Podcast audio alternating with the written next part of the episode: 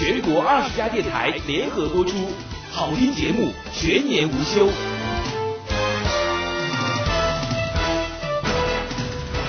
欢迎收听《天天晴》，天天晴。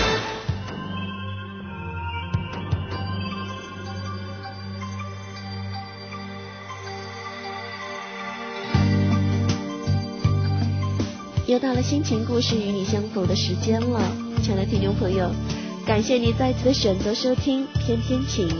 今天的故事来自于作者悠悠，《爱情间谍》来自银河系。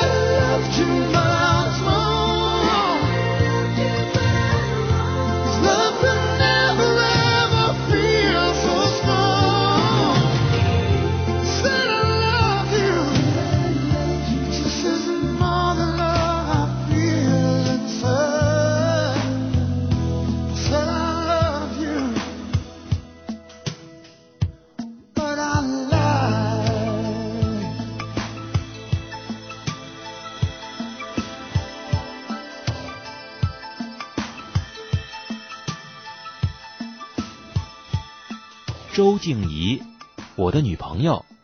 她是个铁了心要在北京城里做力争上游的白领丽人。毕业仅六年，就被 KNG 建筑设计公司视为未来之星。在她主持的项目中，有三项获得景观设计大奖，令很多男设计师们也暗暗的心惊。我叫方金云，和静怡出生在同一个机关大院。从小学一年级开始，就天天领着他。周静怡同学是如何的光芒四射，他的各门功课，包括了音乐课、体育课，都是遥遥领先，桂冠永不旁落。以至于大院里的女孩子们偷偷的勾手指，誓死不跟这个战无不胜的神童来往。可我是个男人，不该表现的小气肚肠，因此我很早就学会了认命。既然上天已指派了周静怡做天皇巨星，那我就做一颗土星好了。有一天，静怡告诉我。公司里有男同事向她表明心迹，他居然告诉我说：“周静怡啊，我爱上你已经很久很久了。从你六年前进到公司，我就开始留心你了。”六年，啊，在我方青云的眼里，那可只配叫做白驹过隙。我打了个哈欠，挥了挥手，表示不值一提。记得小时候有一天，静怡拉我去看他们剧社新排的曲目《哈姆雷特》。他出演那个疯掉了的奥菲利亚，聚光灯下，周静怡神情哀婉，失魂落魄。她挂着眼泪的脸在灯光下朝我转过来。台下懵懂了二十多年的男生张大了嘴，如梦初醒，心里好像有声音在说：“瞧见了没？她就是你想要的女孩。”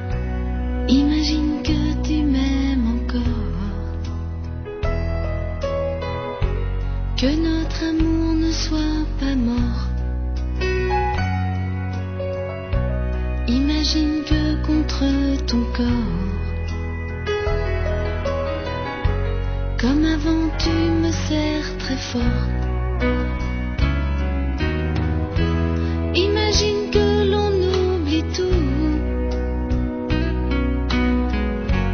que l'on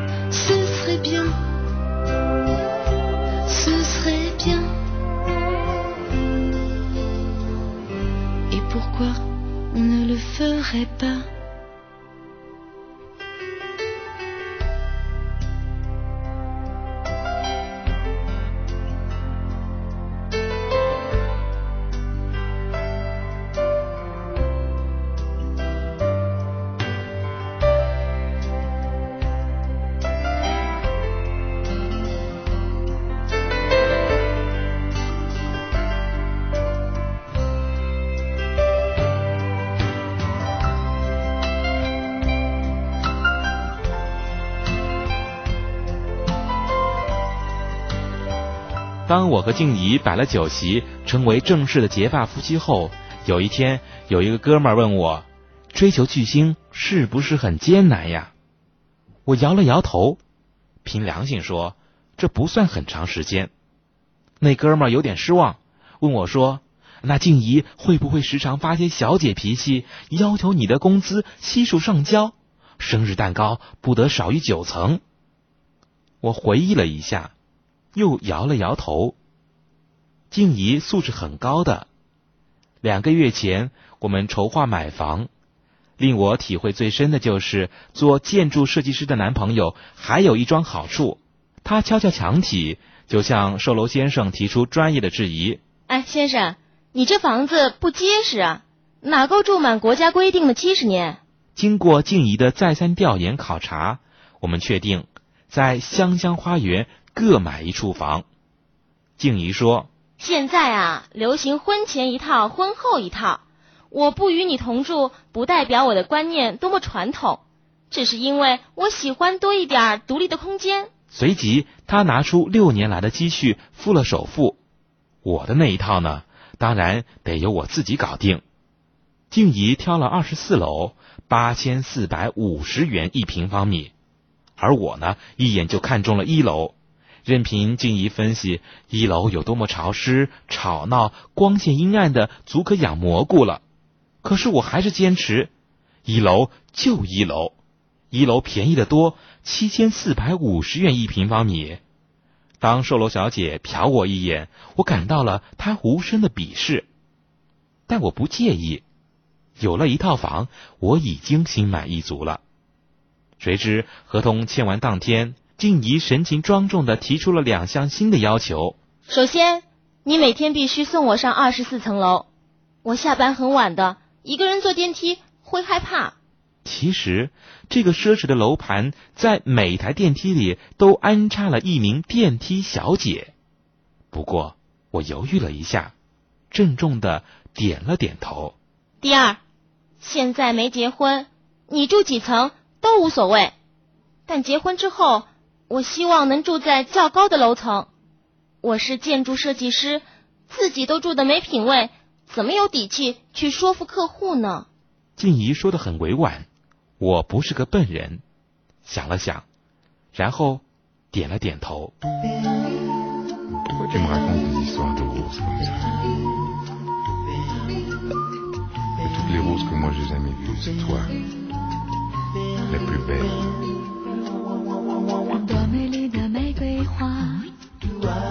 多可爱的玫瑰花，我就这样深深爱上她。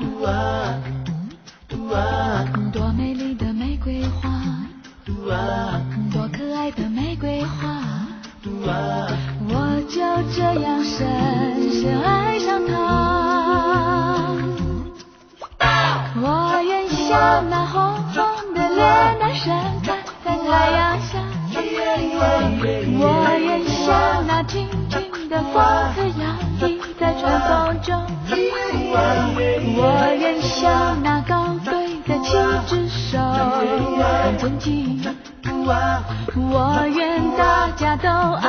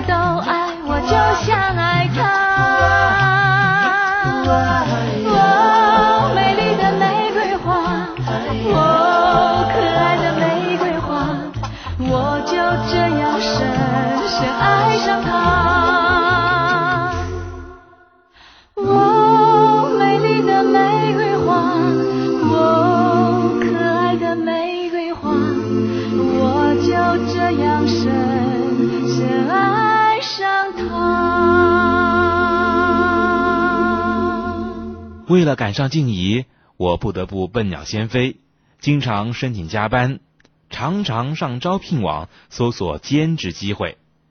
以前的我啊，喜欢种花种草，喂喂金鱼。阳光好的时候呢，就把它们抱到花园里去晒晒太阳。现在只能让他们都去见鬼吧。七月的一天，我送静怡平安的抵达了二四零九房间之后，我折回电梯，冲里面的小姑娘打了声招呼：“你好。你好，”小姑娘笑盈盈，这么晚还坐电梯，又送你女朋友啊？她的普通话很标准，声音轻盈动听，我不由得回头多看她一眼。小姑娘十七八岁，刘海剪成了时下少女们最爱的参丝头，物业公司难看的制服盖不住她满头满脸的青春气。你看着我干嘛？我摸摸下巴，有些尴尬。难道叔叔很特别吗？是的，你很特别。他笑着说。一楼到了，请慢走。我拿出钥匙开门的时候，才想出今天的感觉为什么有些特别。这位电梯小姐的膝头上面摊着一本书，应该是摄影书，作者呢是美国的著名战地摄影家诺尔奎杜。一个电梯小姐看诺尔奎杜干什么？我迷迷糊糊的钻进了被窝。第二天，我把电梯里的这件轶事说给静怡听。嗨，静怡，这个小姑娘只有十六岁，像她这个年纪的少女，偶像不外乎是周杰伦啦、言承旭呀、郭敬明啊。哎，拜托你，青云，你是不是太闲了？如果你有多余的热情，把它拿来分析上证指数，好不好？好，我大声说，不好。其实我的心里早已说了很多遍不好了。五年了，我的唯一成绩就是在某证券公司混上了个小经理，涨幅、跌幅、低做、上扬、开盘、收仓，天天和这些术语为伍。可是这并不是我想要的生活，我想要的生活，静怡并不关心，她的热情全献给了工作，每天坐在高高的二十四楼上眺望浮云，构思新的作品。有的时候。我会很荣幸的收到邀请，上楼去做什么呢？唉，少量的谈情说爱，大部分的时间帮他收拾房间、煲汤、炒菜，充当聊天工具。哎，青云，你看我这个设计怎么样呀？月正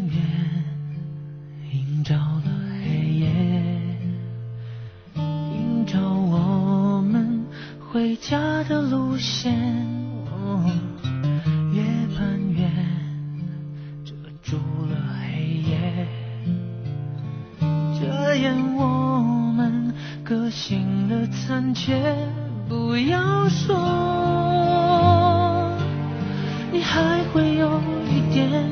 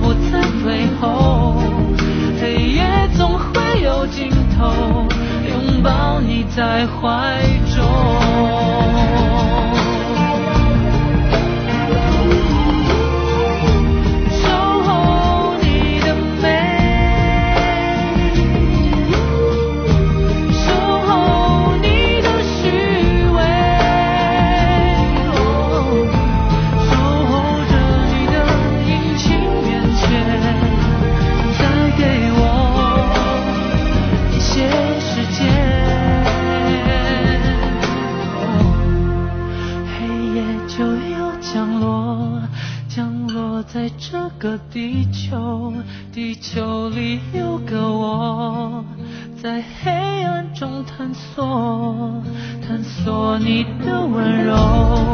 温柔划破了宇宙宇宙不再退后黑夜总会有尽头拥抱你在怀中。我将不再退缩爱你不会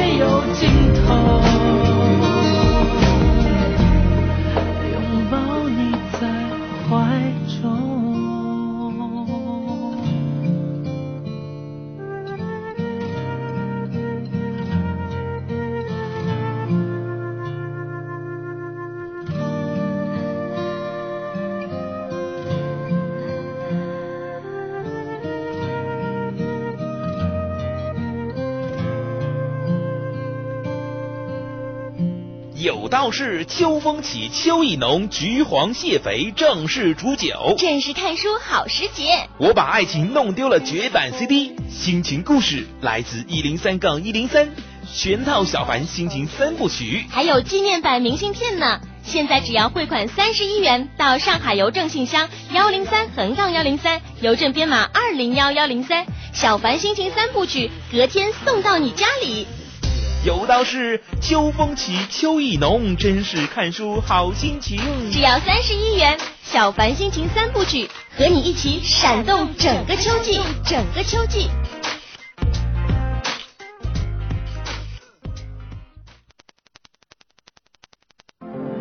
城里的月光把梦照亮只有在月光下你我的心才是最赤裸的。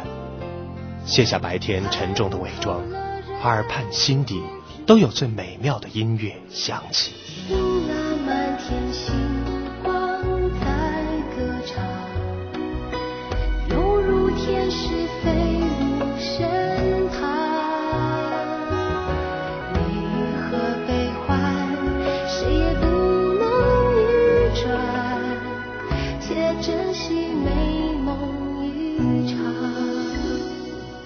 你现在正在收听的是《翩翩情》。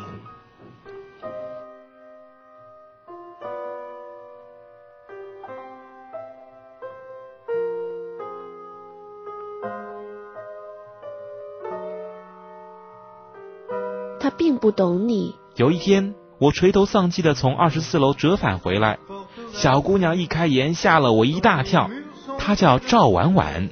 那也是我第二次和赵婉婉小朋友对话，这次的话题深入的多。她开始像个女巫一样给我看相，分析我是怎样的人。你在证券公司工作，可是你对这份工作厌恶至极。你养了六条金鱼，两红两黑两金。由于你近来无心打理，两条金鱼已经牺牲了。我来了兴趣。把这些事情猜出来并不难，只需要耳聪目明。我所感兴趣的是，在这个小区里，除了静怡，这个小姑娘是唯一一个对我感兴趣的人。我俩的话渐渐的多了起来。我得承认，在本质上，其实我很三八，与菜市场卖菜的阿婆都可以闲扯上几个回合，更何况。赵婉婉每句话都能够说到我的心坎里。其实你对金钱并没有太大的野心。对，其实做一个作曲家才是你的梦想，因为你最喜欢自由自在。对，其实你跟你的女朋友是完全不同的人，比如她喜欢二十四层，你住一层更快乐。对，有某种微妙而危险的酵素在小小的电梯间里酝酿。有一天，赵婉婉看着我。眼睛朦朦胧胧，有句话可不可以说呢？如果说错，算我瞎说。瞎说就不要说。可是如果说了，就会对你有莫大的帮助呢。他小心翼翼，那最好是求你告诉我中奖的七个数字号码。那我说了，你有没有想过，其实你并不像你所想象的那么爱他。赵婉婉看着我，我只能保持沉默。在电梯间里，我和他面面相觑。从二十四楼坐到了一楼，再坐回二十四楼，再下一层，上上下下，来来往往换了几波，最后电梯间里回归到一片寂静。我咬咬牙，怯懦地说：“我一直坚信，她就是我想要的女孩。”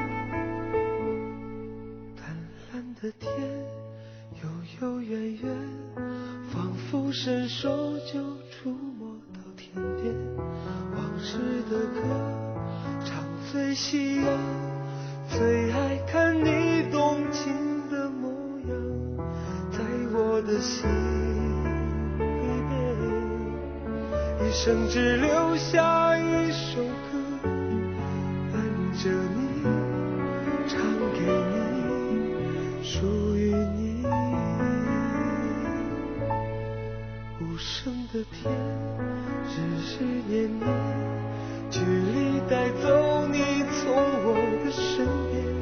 平静的脸，燃烧的眼，一看穿无法实现的缠绵。在我的心里边，一生也就像一首歌，伴着我，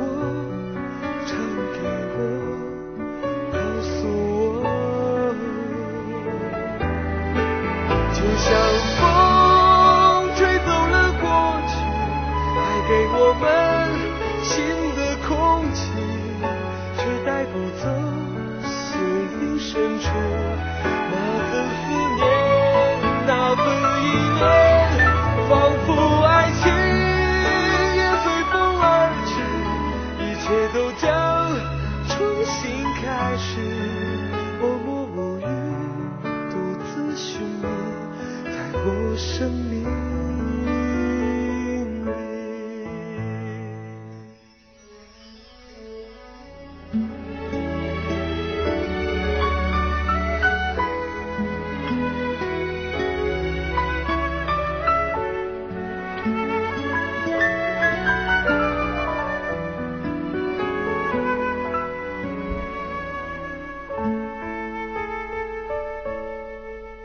无声的天，日日年年，距离带走你从我的身边，平静的脸，燃烧的眼，已看穿无法实现的缠绵，在我的心里边，一生也就像一首歌，伴着我，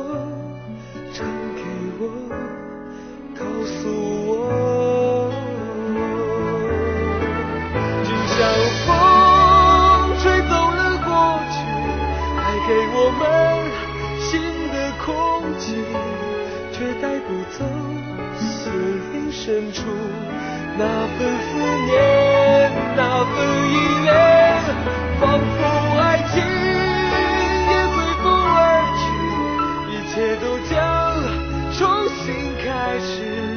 默默无语，独自寻觅，在我生命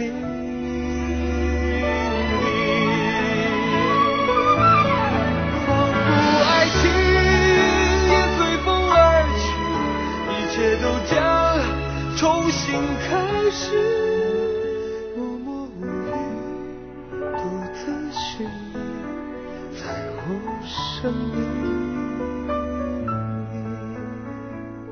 赵婉婉的提问提醒了我，我是不是该挑个时间去问问静怡，我是不是你想要的男人？可是静怡对我的郁闷似乎无动于衷。有一天，她邀请我去参加她的新作品的展会，我欣欣然去了。临到大门口，却被他拦住，贴在耳边轻轻地说千万不要说你是我的男朋友，董事长公子今天也来。：“那有什么关系总之不要说啦，他是我们的投资人呢。？”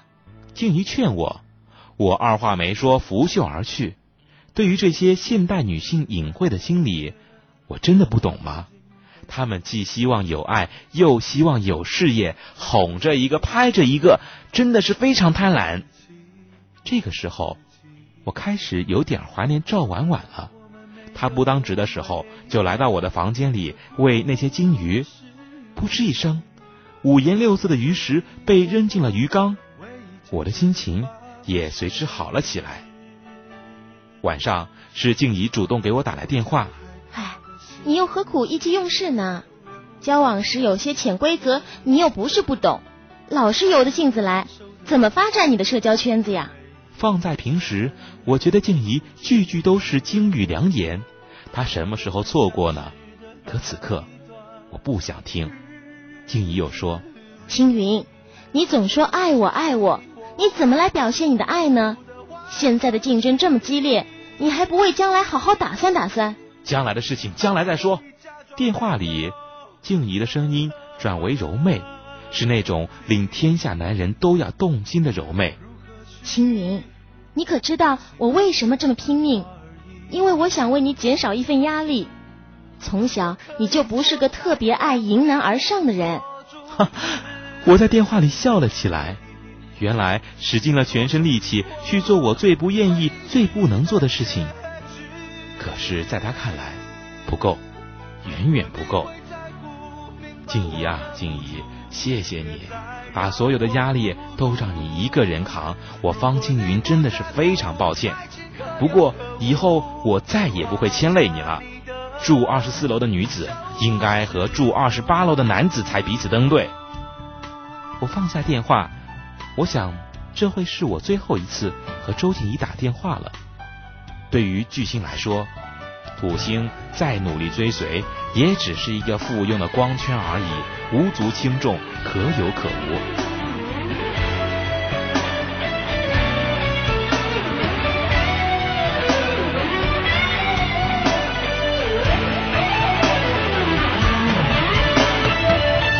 我将害怕的心情都留在眼眶里，一个成熟的男子，他没有权利哭泣。在我们相识的那一段日子里，泪水只是你我付出的万分之一。我可以假装没有任何问题，如何。去把情感淡化而已。我可以锁在房里，锁住自己，也锁住你我未知的结局。如果你会在乎，明白我的无助，别再让我孤独。如果你不在乎爱情可有可无，请画下你的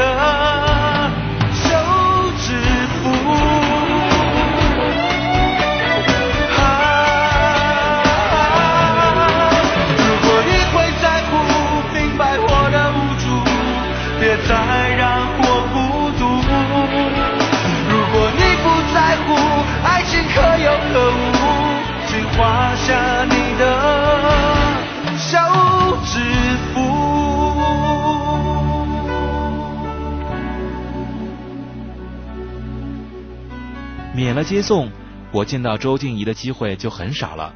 不过没关系，我还能和赵婉婉聊天。可是生活却偏让我和静怡山水又相逢。那天是我最先听见了小区电梯的报警音，然后保安在楼道间吵吵嚷嚷：“电梯进水了，赵婉婉被关在里面了。”等我冲进电脑控制室时，惊讶的发现。被关在里面的有两名年轻女子，另一个是二十四楼的业主周静怡。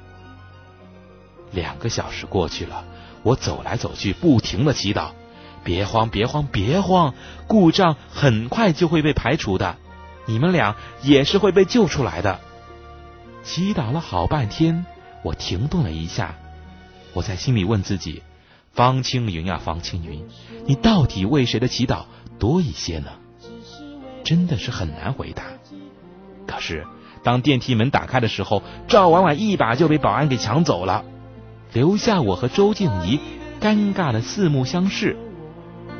嗨，你你还好吧？放了我，放开你紧握的双手，我的快乐就快要死。你怎么忍心伤了我？爱不说，只是为了让你觉得自由。爱不说，又害怕从头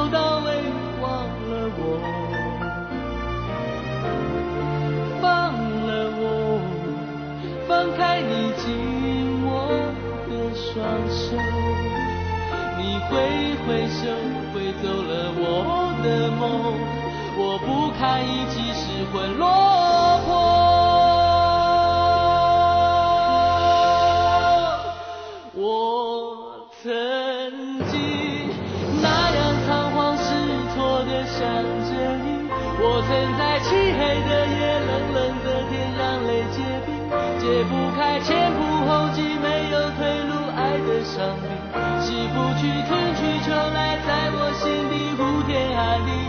我曾经那样仓皇失措的想着你，我曾在漆黑的夜，冷冷的天，让泪结冰，解不开前仆后继，没有退路。爱的伤悲，洗不去，春去秋来，在我心底呼天喊地。忘了我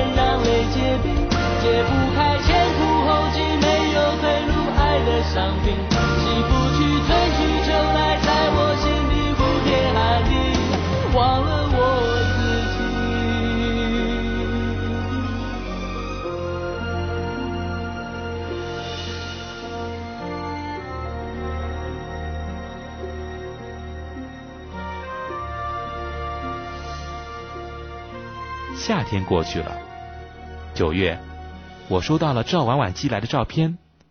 不出所料，赵婉婉是趁着大学的最后一个暑假来应聘电梯小姐，体验生活的。我的专业是摄影，我最大的爱好是拍 DV。我想 DV 最需要的无非是好的视角、好的技术、好的剪辑。可是，在这个小区当电梯工的日子里，我发现生活不需要剪辑，它本身就是一幅幅动人的画面。在信中，赵婉婉说首先，我发现了一个奇怪的男子，姑且叫他方。虽然他总在我的面前自称叔叔，方是我见过的最俊朗、干净的男子。虽然他自己对此完全心不在焉，他的全部心思都在一个姓周的女子身上。方每天都做一件奇怪的事情，送周回他位于二十四层的房间，再回到一层。对于热恋中的男女，这算不了什么。问题在于方有恐高症，不严重也不轻微的恐高症。我知道这也许是方选择一楼的原因。奇怪的是，周对此一无所知，他的心思似乎全部放在他的雄心壮志上。我想，周也许不过是把方当做紧张生活当中的一种调剂。可是有一天，我发现方在他心目中的分量比我所以为的要重要的多。在方宣布与周分手的晚上，周恍恍惚惚，泪流满面。到八层的时候，他险些下了电梯。十一层、十五层、二十层，他又要下。我提醒了好几次，才让他正确抵达住处。当我与他被困在电梯里，他反反复复的只提到一个人，是方，还是方。这真是一对奇怪的男女，明明深爱着对方，却是稀里糊涂。他与他被重重障碍蒙蔽了眼睛，高楼、事业、自尊、差距，可是他爱着她，他也爱着他，不因为一层或者二十四层，只因为他是他，他是他。很遗憾，我不能够用机器记录下这一幕，我自个儿险些陷入其中，成为这画面当中的一个演员。还好，我要上学了，把这些画面剪辑给你们吧。祝你们幸福。周静怡指着照片上的赵婉婉说：“这是银河系派来的间谍，他负责指示土星。喂，呆子，原来巨星比你想象的还要爱你呢。”我抬着头看着他。很多年前，那种如梦初醒的感觉重新回到身体里，可我已经不再是小小少年了，我变得含蓄了。我说：“静怡，你过来看看我养的金鱼吧。”，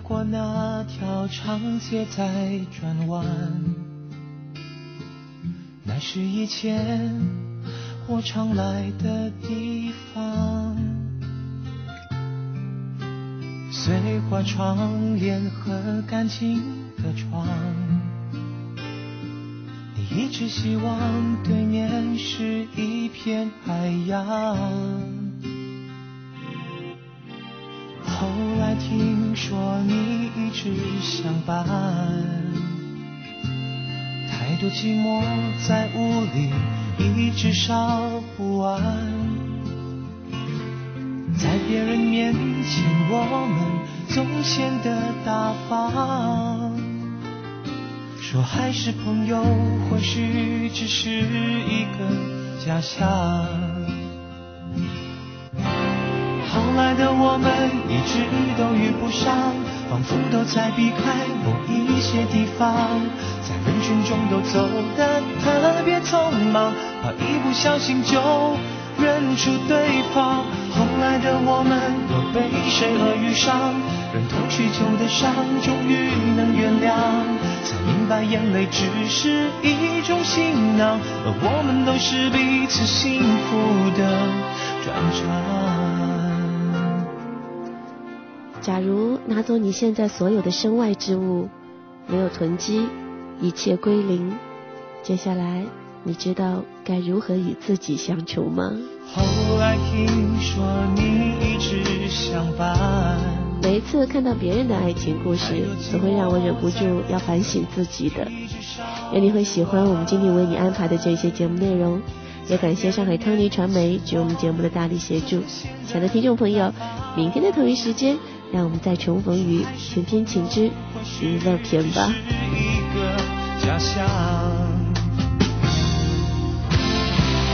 的我们一直都遇不上，仿佛都在避开某一些地方，在人群中都走得特别匆忙，怕一不小心就认出对方。后来的我们又被谁而遇上？忍痛许久的伤，终于能原谅，才明白眼泪只是一种行囊，而我们都是彼此幸福的专章。